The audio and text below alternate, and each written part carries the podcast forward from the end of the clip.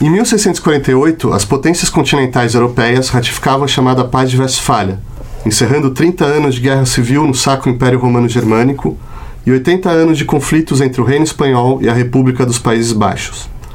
Ainda que os príncipes comprometessem a garantir a liberdade de culto para todos os seus súditos cristãos, o mundo teria de esperar até 1782 para testemunhar a última execução legal de uma bruxa na Suíça protestante e até 1826 para o derradeiro herege vitimado pela Inquisição Espanhola.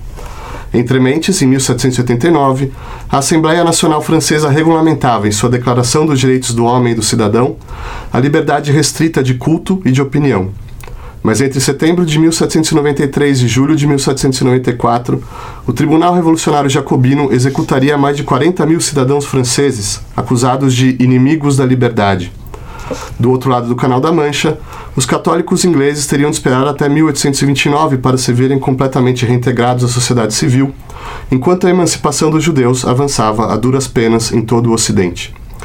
Contudo, caberia ao século XX revelar a face mais brutal do antissemitismo com cerca de um terço da população judaica sendo dizimada nos campos de concentração nazistas, junto a prisioneiros políticos, padres, ciganos, homossexuais e deficientes físicos e mentais. Logo depois, os 48 países signatários da Declaração Universal dos Direitos Humanos se obrigavam a garantir o direito à liberdade de pensamento, consciência e religião, mas isso não foi suficiente para impedir o extermínio de milhões de dissidentes políticos durante os regimes stalinista e maoísta, nem o apartheid ou os genocídios do Timor-Leste, Coreia do Norte, Ruanda, Bósnia-Herzegovina, entre tantos outros. E hoje, enquanto muitos secularistas se surpreendem de que a religião sequer exista, testemunhamos uma epidemia do extremismo islâmico que conta com um número cada vez maior de fanáticos dispostos a mutilar suas mulheres, decapitar seus inimigos e explodir seus corpos e o de milhares de inocentes em nome de Deus. Estes são só alguns capítulos da história da tolerância. Seria possível prever os próximos? Como a tolerância se transformou de um sinal de fraqueza em um valor hegemônico? Como ela é ameaçada por novas formas de intolerância? E acaso deveríamos ser irrestritamente tolerantes com tudo e com todos? Ou, como diz a refugiada somalia Ayam Hirsi Ali, a tolerância com intolerantes é covardia? Para discutir essas questões, recebemos Paula Monteiro, antropóloga, professora na Universidade de São Paulo e presidente do Centro Brasileiro de Análise e Planejamento, Cícero Araújo, doutor em filosofia e professor de teoria política na Faculdade de Filosofias e Letras e Ciências Humanas da Universidade de São Paulo, e Lucas Petroni, editor do site de teoria política Liga da Justiça e pesquisador da Universidade de São Paulo com tese sobre os fundamentos morais da justiça social.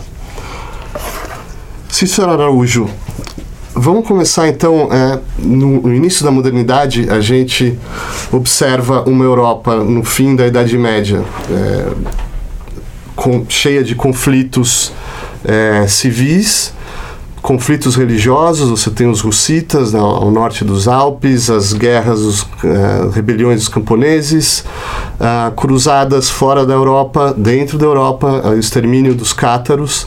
Na Espanha, a expulsão dos, dos judeus, ou a conversão obrigatória de judeus, a expulsão dos árabes, e em 1517, finalmente, é, Lutero publica suas famosas teses. Né? O que a, a, a reforma vai trazer para esse, esse quadro é, da Europa no fim da, da, da, Idade Média em termos de tolerância, né? ou intolerância, que é o nosso problema hoje?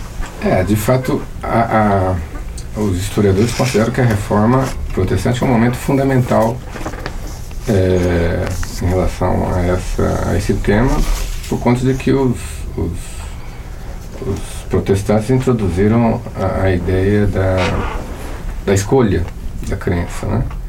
e que isso implicava a ideia de que é, é uma, cabe apenas ao crente é, uma atitude de introspecção é, é, concluir pela, pela verdadeira religião. Né? É, é portanto, ela, ela implica um afastamento da ideia de que a crença religiosa deve ser tutelada por um, uma organização, por, pela comunidade ou coisa do tipo. Mas a gente não pode esquecer que ah, o período da reforma, o período da, da, do, da quebra da unidade religiosa na Europa, é um período de conflito muito forte que, em relação a um período anterior, você pode dizer até que, por, por algum tempo, intensificou a intolerância, porque, apesar dos reformistas pensarem assim, justamente por conta dessa da, do, do, problema da busca da verdade religiosa ela se intensificar,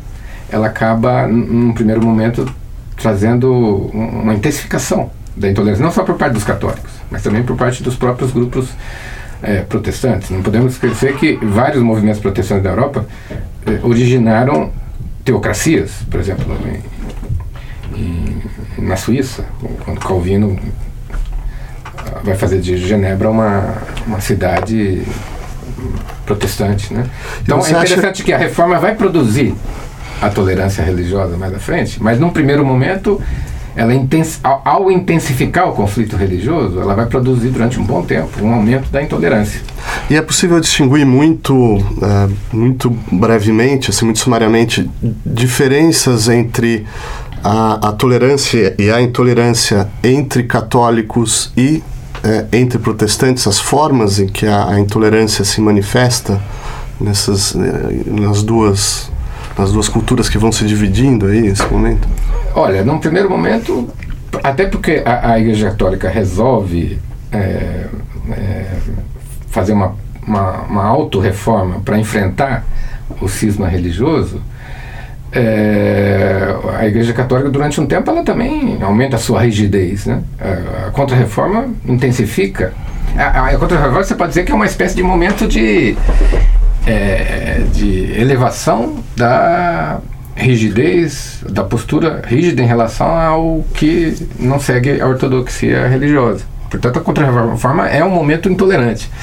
E, do mesmo jeito, a Reforma Protestante, num primeiro momento, é, especialmente os grupos mais puritanos, eles vão ter uma atitude é, intolerante por um tempo, porque vai considerar o católico uma espécie de crença supersticiosa. É, é interessante porque os protestantes podem ser considerados mais racionalistas, mas esse mesmo racionalismo vai gerar uma rigidez de, de, de postura. Né? Agora, é claro, isso é, é, parece contraditório por conta da ideia de que os protestantes vão considerar que é um dever do indivíduo chegar à verdadeira religião. E é isso que depois, com a desintensificação do conflito, sei lá, muito, muito tempo depois, vai, vai, vai gerar uma pauta forte de, de, a respeito de tolerância. E vários escritores de origem protestante vão começar a escrever, é, na Inglaterra especialmente, a, a respeito da necessidade da tolerância. Ou seja, tolerância significa você é, é, você admitir que o, é inútil, por exemplo, Locke, né? é inútil você querer impor de fora a crença, porque o que importa é se o sujeito crê ou não. Para os olhos de Deus, isso é que é importante. Então, isso vai levar ele a justificar a tolerância. Né? Agora, Paula, esse é um momento em que é, é, essas questões estão se projetando para fora da Europa justamente na, na, nos modelos de colonização. E a gente tem uma colonização, é, digamos, católica e uma colonização protestante, uma colonização anglo-saxã e uma colonização latina. A gente é, é, é possível ver também diferenças na, de, na questão da tolerância da intolerância, na maneira como está sendo realizada essa, como está sendo criado esse novo mundo? Eu diria que no Novo Mundo a, a expansão foi basicamente católica, né? A, miss, a missão, a evangelização, foi, a, a, protestante chegou muito depois, é, já do século XIX, bem recente. Então toda a construção é, religiosa do Novo Mundo foi na matriz católica. Então, a, a, não sei se a gente pode chamar isso de tolerância, mas o que os jesuítas tinham que fazer era tentar traduzir aquilo que eles estavam definindo como sendo religiões indígenas, porque na verdade eles tinham que que inventar aquela religião indígena, eh, ver aqueles mores como uma religião para poder traduzir isso na crença cristã. Foi esse movimento que eles fizeram. Então você pode é, dizer que os jesuítas, apesar de, das suas, da sua, do seu senso rigorista religioso, eles foram muito flexíveis na, introdu na, na re, reintrodução das, das das culturas indígenas dentro do catolicismo. Eles digamos, alargaram a noção de religião para colocar dentro da religião aquilo que eles enfrentavam no mundo americano. Então isso foi uma invenção jesuítica bem interessante que, que não tem a ver exatamente com tolerância, mas tem a ver com a com o exercício da prática de evangelização. Para dar certo todos aqueles alinhamentos, para dar certo aquela convivência, eles tiveram que alargar a noção de religião para não jogar para mesmo porque aqui não tinha heresia, né? Eles, eh, contrário da, da América espanhola, em que eles achavam que tinha heresia e tinha idolatria, aqui eles não viam religião, não viam, achavam que os índios não tinham nada. Então eles meio que inventaram uma religião para poder incorporar os índios ao, ao mundo cristão. E, então, e eles fizeram isso de maneira muito inteligente, é meio que, que redesenhando as culturas indígenas à sua imagem. Já o protestantismo, quando eles vão para as áreas indígenas no século XIX, eles vão, eles pegam a Bíblia. A, todo o trabalho de evangelização desses missionários protestantes é traduzir a Bíblia para as línguas para as línguas nativas e pensar que quando todas as toda, que quando a, todas as culturas tivessem sua Bíblia traduzida aí nós chegaremos ao fim do mundo. Então aí todo mundo seria evangelizado mas uh, nos Estados Unidos uh, cada vez mais nós vamos ter ao longo do, do século do século 17 a imigração de refugiados da, na, na, Inglaterra, puritanos, isso, isso já tem alguma, algum contraste nítido assim, em relação ao que, tá, ao que vai acontecer na América do Sul ou ainda é muito incipiente? No que tange ao Brasil, a gente, é, o protestantismo é muito pouco relevante ao longo da, do Brasil colônia. Uh, e você começa a ter protestantismo no Brasil com a imigração do no Brasil Império, quando começam a, a vir uh, alemães, sobretudo, imigrantes alemães protestantes. E aí você começa a ter núcleos protestantes de imigrantes. Né?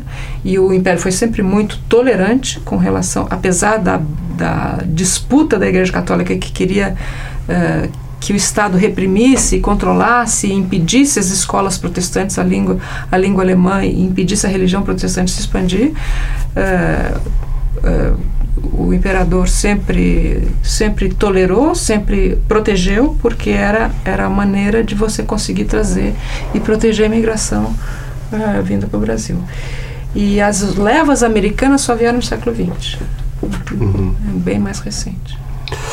Lucas Petroni, vamos voltar agora ao continente europeu, porque é um momento eh, do século XVI, XVII, um momento de guerras religiosas e que também está se desenvolvendo teorias sobre a tolerância. Né? A gente tem diversos autores, você pode é, escolher aí o que, o que for mais conveniente, mas Spinoza, Locke, Bailey, Milton, vários autores tratando dessa questão. Né? O que está o que tá se fazendo nessa época em termos, em termos de teoria, como, tá, como a, a, tolerância está sendo articulada intelectualmente? Bom, eu acho que é interessante a gente separar dois, dois ramos desse, dessa linhagem intelectual que no, na origem ela talvez não fosse tão óbvia a ligação entre esses dois ramos, mas hoje em dia é algo natural quando a gente pensa o conceito de tolerância.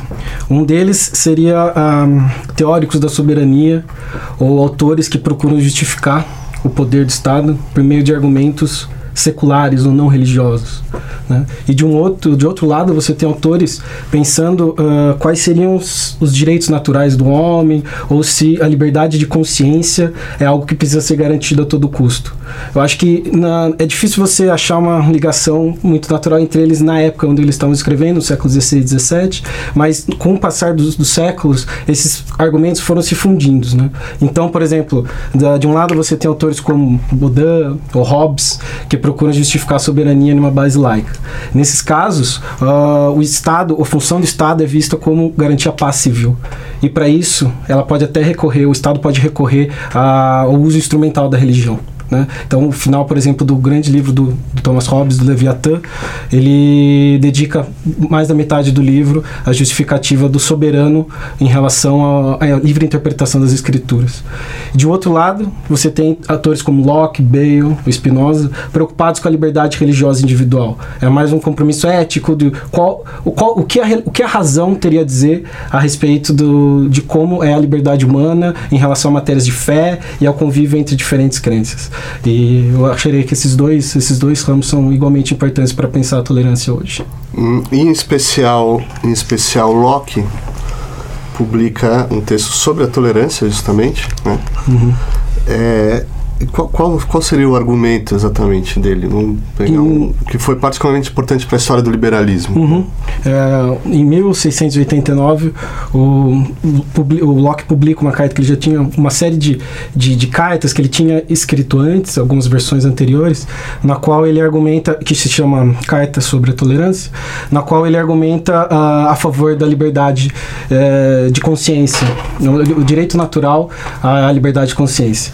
E o argumento ele é, ele é muito famoso na história do liberalismo, porque ele separa nitidamente as funções do Estado, uh, recorrendo a essa tradição do, da, da soberania laica, que a matéria do Estado não seria cuidar da fé ou da salvação individual, de um lado, e do outro as igrejas, como autoridade exterior ao fiel, a, a, responsável por ajudar o fiel a descobrir o seu, a sua verdadeira vocação, o seu caminho de fé.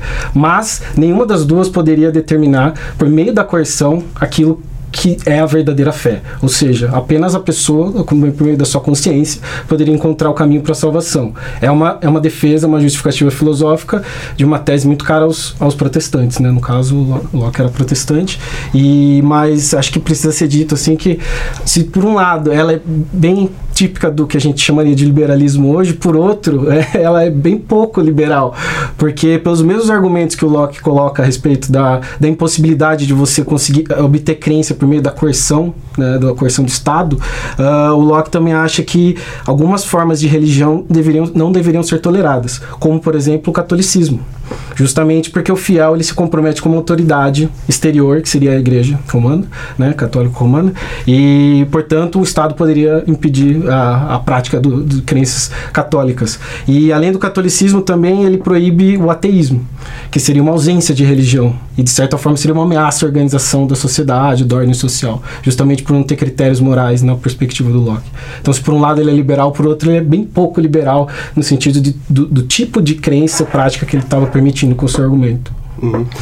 Cícero, a, é, a, formação nos estados nacionais, é, nesse, nesse contexto que a gente está tratando e que o Lucas né, tratou agora em termos, em termos teóricos, é, isso vai acarretar alguma, alguma mudança muito grande? Qual é a, o, que, o que essa, essa, no, essa nova forma política né, traz para a questão da tolerância? É ambíguo, né? Porque, de fato, se você citou o Tratado de Westphalen, que é uma espécie de reconhecimento de que nenhum Estado deve interferir nos assuntos de outro Estado. Portanto, inclusive em matéria religiosa. Houve uma espécie de acordo de que cada reino é, e o soberano de cada reino tem ah, o direito de definir qual deve ser a religião daquela daquele reino, daquela comunidade política. Né?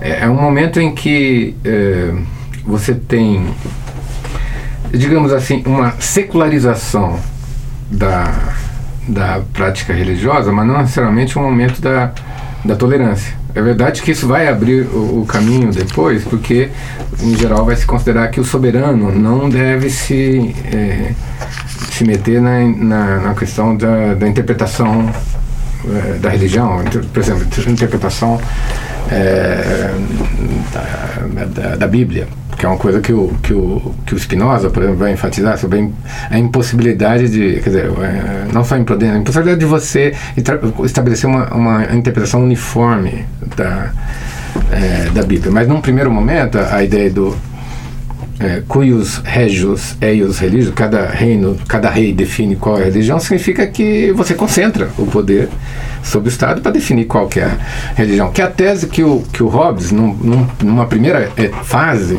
vai, vai defender. Depois, no Leviatã, ele vai dizer, não, melhor deixar que, que, que melhor deixar o soberano não se meter nisso e deixar que, que, cada um siga, cada grupo siga e tal. Mas, em princípio, a secularização religiosa significa você, o Estado se apropriar dos bens simbólicos e materiais religiosos. Por exemplo, como fez o Henrique VIII. Né, se apropriou dos bens. Ele, ele se tornou, ao mesmo tempo, não soberano, mas uh, chefe da, da, da, da Igreja é, Nacional. E é isso que vai dificultar, inclusive, mais à frente, que o catolicismo seja reconhecido na Inglaterra, porque a, Inglaterra vai ter uma, uma religião nacional, né? Então, e como o catolicismo foi um inimigo forte na história uh, da Inglaterra, é, intervenção estrangeira, foi visto, visto como intervenção estrangeira, etc, etc. Os católicos só vão ter liberdade de culto no século XIX, como você é, mencionou. E os judeus um pouco mais à frente, que eles vão ter esse reconhecimento. Né? Então, é, num primeiro momento, você pode dizer que aumentou o poder de interferência do, do, do poder do Estado sobre a religião, mas que depois vai vai é, afrouxar por conta de que o soberano mesmo é, vai percebendo que não, não deveria se meter nessa, nesse assunto, até por prudência, para evitar um, um conflito interno incontrolável. Então. É, você... Mas é, é, o que eu acho interessante é o seguinte aqui, esse é um momento que justamente a, a, a ideia de tolerância, o conceito de tolerância pode ser considerado como um, distinto do de liberdade, né? Porque a tolerância vai implicar uma atitude da comunidade e dos poderes constituídos dessa comunidade, o poder político, de não é, de, de contenção mesmo que o Estado considere que tem uma religião uma, uma verdadeira, ele se contém, né? Em relação a práticas religiosas eh, distintas, diferentes, dissidentes ou coisas desse tipo, né? Então, uhum. os atos de tolerância, os, as leis de tolerância que vão surgir nesse período, não vão implicar a ideia de uma, um reconhecimento pleno das liberdades. Vai ser uma atitude essa de, bom, é errado, mas deixa a coisa seguir. Por exemplo, o Edito de Nantes, o Edito de Nantes no final do século XVI, com Henrique, que era um protestante, mas é aquele que disse assim: Paris vale uma missa, né? Ele, uhum. ele se converte para uma questão pragmática e tal. Mas o que, que ele faz? Ele, ele, ele faz um edito que permite com que outros cultos que não católicos sejam feitos, mas com restrições. Né? Restrições do tipo, faz, mas tem que fazer, eh, o sujeito que fizer, o grupo que fizer, tem que pedir licença para construir uma igreja. Não, é, é, uma coisa bem, bem, bem restrita.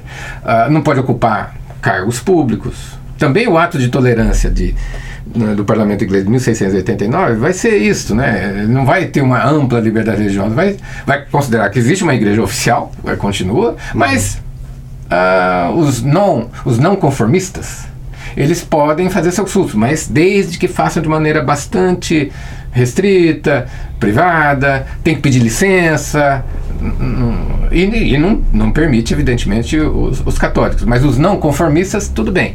Eles não permitem também aqueles que negam a, a trindade, as religiões mesas de origem cristã que eles não permitem. Mas os não conformistas, ou seja, os protestantes, né, no sentido daquele termo, eles podiam podiam fazer. Então, me lembra um pouco a atitude da Igreja Católica com relação a.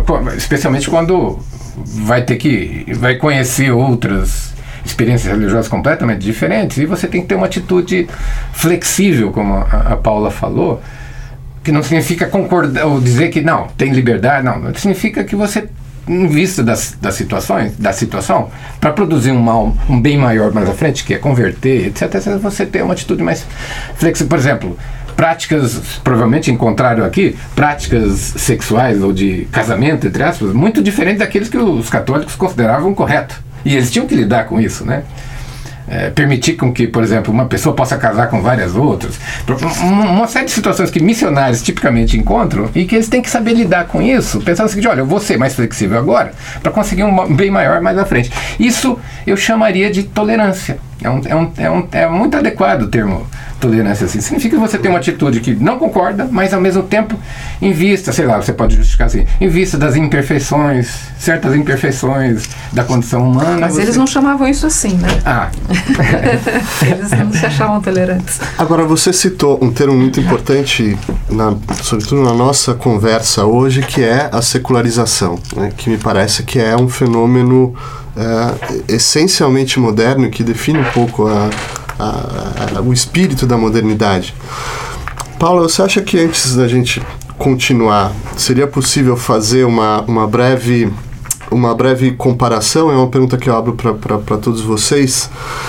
Uh, entre a experiência moderna e aquilo, tudo aquilo que existiu antes, no sentido de a gente tentar identificar o que existe de especificamente moderno, uh, que, qual é a experiência especificamente moderna da tolerância e da intolerância. Quais são as características que ela assume em relação a, a outras no passado?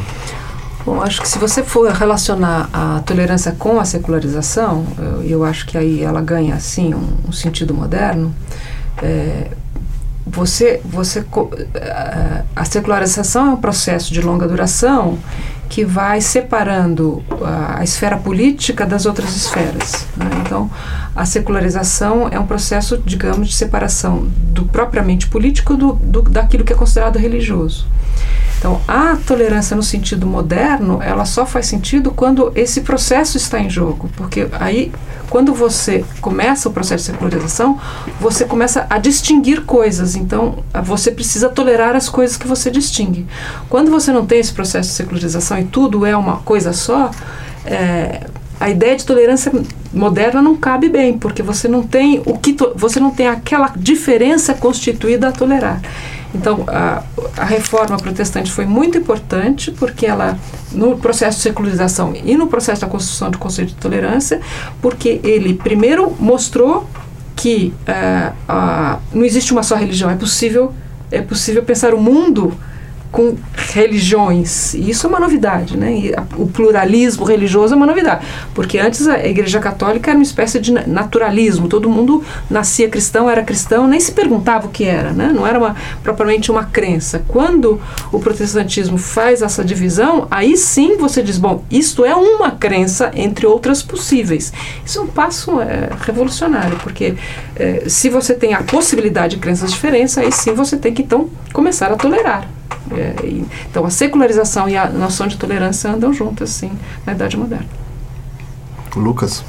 Um, uma, uma coisa um pouco mais para frente, na época do Iluminismo, que chama bastante atenção na história da, da filosofia do pensamento, é a, a, a, as sucessivas tentativas de justificar princípios de convívio mútuo ou de tolerância em sociedades cristãs, né, no caso da Europa uh, ocidental, a partir de argumentos extraídos puramente da razão ou sem apelar aos textos da escritura ou uma religião específica. Né? A, a ideia desse tipo de argumento, como por exemplo, como aqueles tratados que a gente já mencionou aqui um pouco, por exemplo, do, do Bale, ou do Spinoza, ou do próprio Locke, que depois vai constituir a base filosófica daquilo que a gente chama de iluminismo na França, no século XVIII, eles tentaram encontrar como se fosse um fundamento natural, uma razão moral na humanidade como um todo, que fosse independente das religiões particulares. Né? Isso foi extremamente importante para criar uma esfera pública comum para todos, ou seja, na esfera pública a gente pode se comunicar enquanto homens ou mulheres, né? E, e, com uma identidade pública própria, que não depende das minhas crenças religiosas particulares.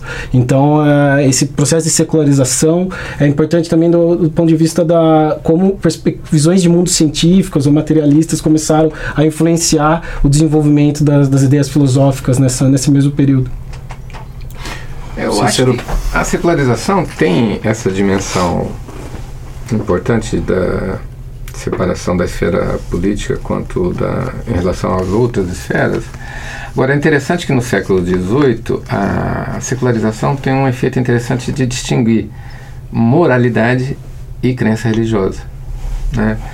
Uh, atitude moral e crença religiosa. Uh, é, é, o Bale mesmo que vai introduzir a discussão. Um ateu pode, mesmo sendo ateu, se comportar moralmente? E há um debate no século XVIII a respeito de que a moralidade, a atitude moral, o comportamento moral, a distinção entre certo e errado, bom e mal, não vem da religião, vem da, de, algum, de alguma qualidade da, da natureza humana.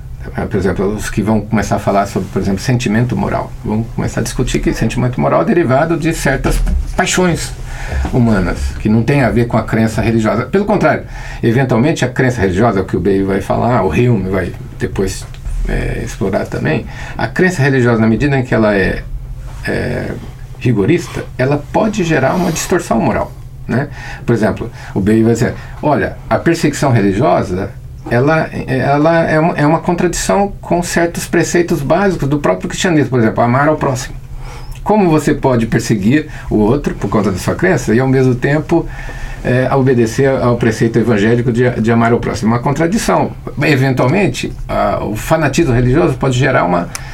É, pode gerar uma. Ao, ao, contrário de você juntar crença religiosa com, com moralidade, ser o contrário, causar uma distorção, perversão moral. Né? Então, há uma. É interessante a secularização nesse, nesse sentido, da, da vida social, no sentido de. Há uma percepção de que a moralidade é um tipo de comportamento humano que deriva não da, da crença religiosa, mas defendendo de certas coisas. E, portanto, você pode distinguir uma coisa da outra. E é daí que me parece que vai abrir a possibilidade de discutir que o ateu possa ser, possa, possa é, expressar suas convicções, e isso não significa uma perversão moral, porque no argumento do Locke, por que, que o ateu não pode? Porque o ateu tende a ser perverso moralmente. Né? Isso é uma coisa que, inclusive, está presente na cultura norte-americana durante um bom tempo uma desconfiança com o ateu, não só por causa do problema de ele não se rejeitar já, mas porque o ateu é potencialmente um imoral, um sujeito que vai fazer alguma coisa errada, porque ele não tem, não, não tem nenhuma força externa que. Me parece que a secularização introduz essa possibilidade de distinguir que, que geralmente vinha junto, né? Ser moral e ser, ter crença religiosa está casado. É, e pouco a pouco, à medida que a religião vai se tornando algo cada vez mais eh, relegado à esfera, à esfera privada, doméstica, né? parece que é, um pluralismo religioso, pelo menos no Ocidente, vai sendo mais, mais aceito e essa questão da tolerância vai passar para outros, outros campos também, né? A necessidade o termo a tolerância, como a gente usa hoje em dia, vai ser aplicado a diversas outras questões que não só a, a, a religiosa, certo, Paula? Então, o problema que a gente tem aqui é que a religião não foi para o privado. Esse era o modelo, mas não foi o que aconteceu. A religião está em todo lugar. E isso, então, é um grande problema para o mundo contemporâneo, porque ela, a religião está na política, está no espaço público, está também no privado. Então, várias questões relativas à tolerância permanecem, além de, dessa, desenvolvimento da questão da tolerância para outras áreas, como você está mencionando. Uh, no caso brasileiro, por exemplo, voltando ao que o Cícero estava dizendo, uh, eu acho que ainda uh, a sociedade brasileira tem enorme dificuldade em lidar com o ateísmo. embora tenha um movimento ateu ainda incipiente, existente, que está organizado numa associação, ele, ele, ele para ele é, se explicitar publicamente, ele se explicita como crença. Ele não consegue se explicitar fora da linguagem religiosa. Isso é muito interessante, porque, porque senão ele cai nisso de, de, de ser amoral, de ser perverso. Então, é, é interessante na, na, na situação brasileira que o ateísmo é uma forma de religião. E é assim que ele aceita e pode se expressar. A sua opinião só pode se expressar como sendo uma crença religiosa. E eles assumem essa, essa essa fresta para poder falar publicamente. Isso que é interessante. Agora, por outro lado, uh, é difícil você falar em secularismo hoje pensando que o secularismo é a, o compromisso da religião permanecendo na esfera do privado. Não. Né? O secularismo é uma coisa, um, uma coisa muito, quer dizer, a ser estudado hoje, porque é, o secularismo é um, um compromisso uh, da religião poder estar na esfera pública. Né? E acho que isso que eu estou um pouco inventando isso, mas acho que a questão uh, homofetiva ela está sendo um, uma, um modelo, uma matriz uh, para para aceleração do secularismo, porque ela está reinventando, no caso do protestantismo, está reinventando a religião, porque é, hoje em dia, com a expansão do pentecostalismo no, ou do protestantismo na sociedade brasileira, você tem muitas igrejas gay, pastores gays, pastores travestis. Então, esses pastores, eles estão reinventando a moralidade, estão reinventando o que é religião, estão reinventando o que é igreja e estão reinventando o que é tolerância. Então, realmente, acho que está uma confusão bastante grande. Lucas, antes da gente dedicar aí os nossos próximos 10 minutos a, a questão da tolerância hoje, e até para embasar um pouco, teoricamente, essas questões que a Paula trouxe, uhum. é, eu queria chamar aqui, colocar na, na pauta, um autor do século XIX, outra figura importantíssima para a história do liberalismo, que é o John Stuart Mill, e me parece que ele é importante justamente porque ele já está abordando essa questão da tolerância não só do ponto de vista religioso, mas com, com preocupações que, inclusive, vão se manifestar muito mais atuais, como, por exemplo, pressão da opinião pública, né, uma intolerância não necessariamente do Estado, mas da sociedade civil uhum. e outras questões. Então, você pode um, um pouco, assim, né, muito resumidamente, colocar a, a, a inovação do Mil né, uhum. nessa questão da, do, do estudo da tolerância? Eu acredito que apenas com John Stuart Mill a gente poderia dizer que temos um autor liberal, no sentido que a gente usaria a palavra hoje, e um argumento de tolerância que faria sentido para o nosso mundo. Ainda que ele escreveu há dois séculos atrás, as bases do argumento dele, de certa forma, balizam um pouco o debate público nas democracias representativas. Uh, o Mill ele, ele foi capaz de perceber isso que a gente está discutindo aqui, que é arbitrário você você restringir a questão da tolerância no, no, na esfera privada com relação à religião. Né? Um argumento coerente ele deveria levar em consideração, inclusive pessoas que não têm religião ou que têm modos de vida, estilos de vida diferentes. Uh, o meu valorizava o pluralismo moral da sociedade como um bem humano como algo necessário para o bom desenvolvimento individual das pessoas. Então ele, o desafio duplo era, dele era duplo, era de um lado garantir quais seriam os princípios que, organiza, que devem organizar a esfera pública de uma sociedade pluralista, de um lado, e de outro, uh, qual o papel da autonomia individual numa forma boa de se viver, digamos assim, no, no conceito de felicidade humana.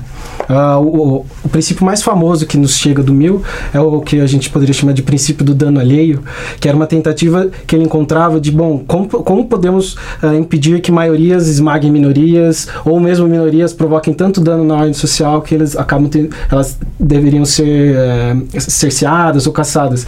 O Mill imaginou um algo que já existia na literatura, mas é que é um princípio assim, alguém só pode ser uh, obrigado a fazer alguma coisa sem consentimento, caso essa ação ou prática ou crença provoque dano em outras pessoas, né?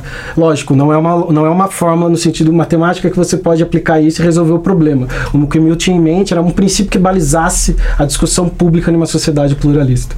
Era mais ou menos, mais ou menos isso. É, ou seja, o pluralismo já não como um mal necessário, mas efetivamente como um bem, né? Algo a ser desejado que exista, uhum. que exista é, essa diversidade, né? Uhum.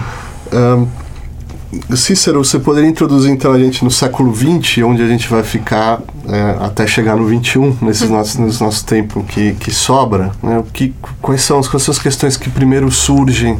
Eu acho que, embora de fato no, no período moderno a questão da tolerância, num primeiro momento, se concentrou no problema da crença religiosa, ou seja, falar em tolerância, falar de liberdade de, de, de consciência ou de, de crença, eu, eu, na medida em que os, os países ocidentais, o mundo ocidental, ele foi resolvendo essa questão na direção da, do pluralismo religioso, o problema da tolerância é, se, se, se, ampliou do ponto de vista é, semântico, ou seja, para para que nós devemos, para que fenômeno nós devemos pensar a questão da tolerância? Para discussão sobre escolha de é, conduta, de estilo de vida, de modo de vida, de, um, por exemplo, opção sexual, essas coisas onde a palavra tolerância passa a ser a ser usada também, ou seja, na medida que você vai aceitando o pluralismo religioso, o problema é, de certas práticas que sejam consideradas é, ruins ou negativas ou erradas por parte de alguns certos cidadãos ser, ser tolerada Né? E me parece que esse deslocamento vai existir, vai ser uma, uma ampliação semântica da, da, da, ideia de tolerância. Aliás, lembrando algo do período medieval, né? quando se empregava a ideia de tolerância para não só para a questão religiosa, mas para a questão de prostituição. Por exemplo, o, o, o, sujeito que não trabalha, o vagabundo, e coisas desse tipo. Porque é interessante que no período da reforma, embora tenha havido uma ampliação com o tempo, da liberdade de crença, em certos lugares vai haver uma, uma rigidez maior em relação a certas outras práticas consideradas erradas ou negativas. Por exemplo, prostituição ou a, ou a vagabundagem ou a, a. O Locke, por exemplo, defensor de uma liberdade religiosa maior, ele era extremamente crítico da leniência dos, é, das comunidades políticas, da própria com relação à mendicância, ao vagabundo, o sujeito que não trabalha, que vive sem trabalhar, etc, etc. Implicar, e isso implicou uma, uma atitude menos flexível, digamos assim, né? Ah, mas o, o, que vai, a gente vai assistir é uma ampliação no século XX da, do, da questão da tolerância para problema de modos de vida, estilo de vida, etc. E segundo, na medida em que os estados vão se tornando mais uh, tolerantes em relação a práticas religiosas ou não, dissidentes, o problema da tolerância se desloca para a sociedade civil, ou seja, para a relação entre os cidadãos. Né? E, e, me parece que isso também é uma, uma pauta nova, ou seja, o problema da tolerância ser uma questão de uma atitude de, dos cidadãos para a relação, ou grupos de cidadãos em relação a outros cidadãos dentro de uma mesma comunidade política, na medida que o Estado se afasta de, de, de interferir. Né? Agora, Paula, o, o Goethe dizia que a tolerância é é um, é um, é um mal ou algo que deva, ou algo só transitório até o reconhecimento, né? Efetivamente, quer dizer, a, atribuição de valor positivo à, à, à diversidade. O, o que é muito geralmente hoje chamado de multiculturalismo seria uma, uma, uma transição de, um, de uma ideia de tolerância simplesmente como, como algo que, que você tolera justamente para uma tentativa de valorização das diversas comunidades?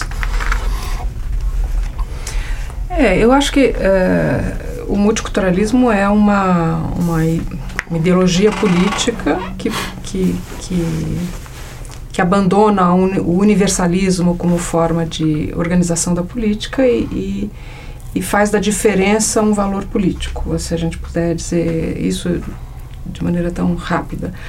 Uh, agora, se a gente tomar isso do ponto de vista do Brasil, eu diria, uh, primeiro, que uh, o Brasil a, abraçou essa ideologia a partir da Constituição de 88.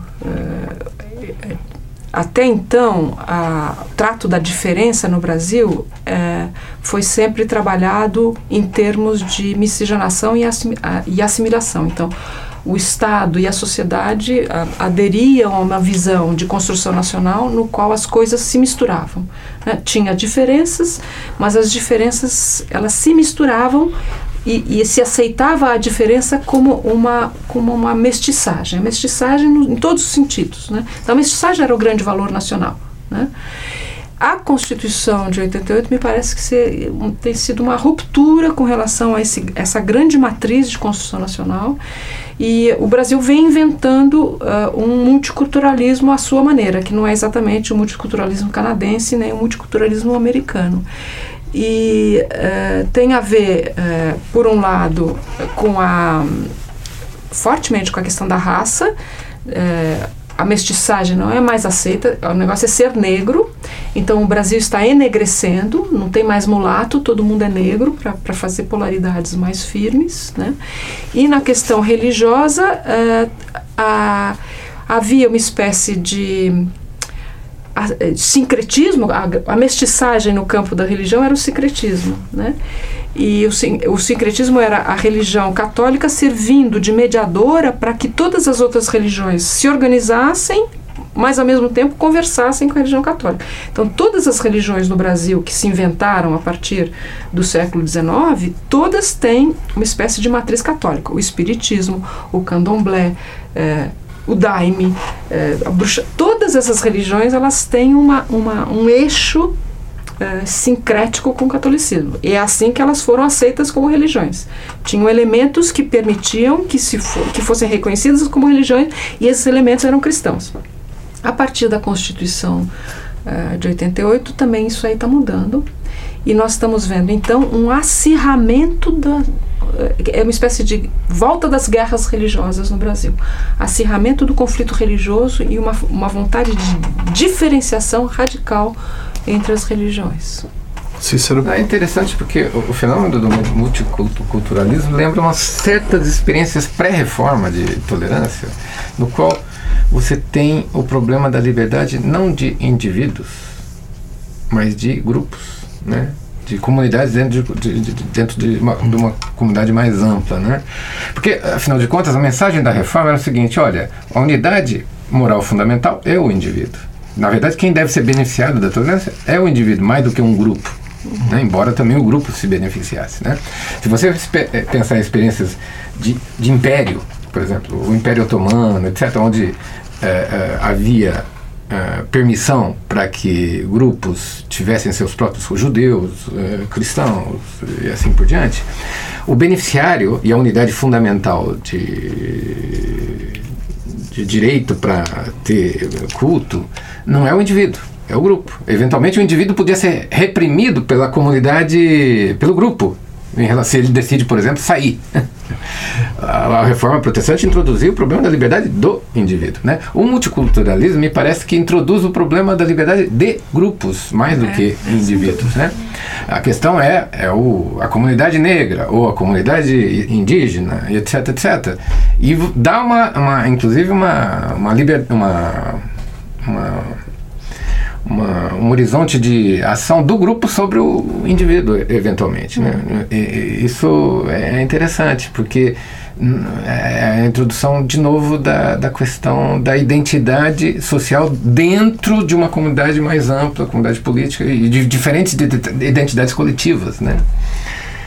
Lucas, você quer arrematar rapidamente sobre essa questão ainda? Do, bom, é, eu acho que a experiência democrática no século XX é, coloca como desafio uma nova forma de tolerância, como a Paula e o Cícero comentaram, e, e é fundamental a gente perceber que uh, os estados modernos são talvez instrumentos de coerção de poder concentrado, é, um maior instrumento de força e violência que a humanidade já criou na história dela e que em alguns casos precisamos determinar o uso dessa coerção maciça de maneira onde todo mundo pode decidir e se autogovernar. Né? Eu acho que a experiência da tolerância nas democracias contemporâneas ela continua fundamental, ainda que claro com questões sobre direitos de grupo, direitos individual, esfera definir esfera privada, esfera pública. Eu acho que enquanto houver um governo democrático, o problema da tolerância está posto. Obrigado, Lucas. É, por hoje é só, nosso tempo acabou. Obrigado, Paula Monteiro. Obrigado, Cícero Araújo. Obrigado por ouvir. Até a próxima edição.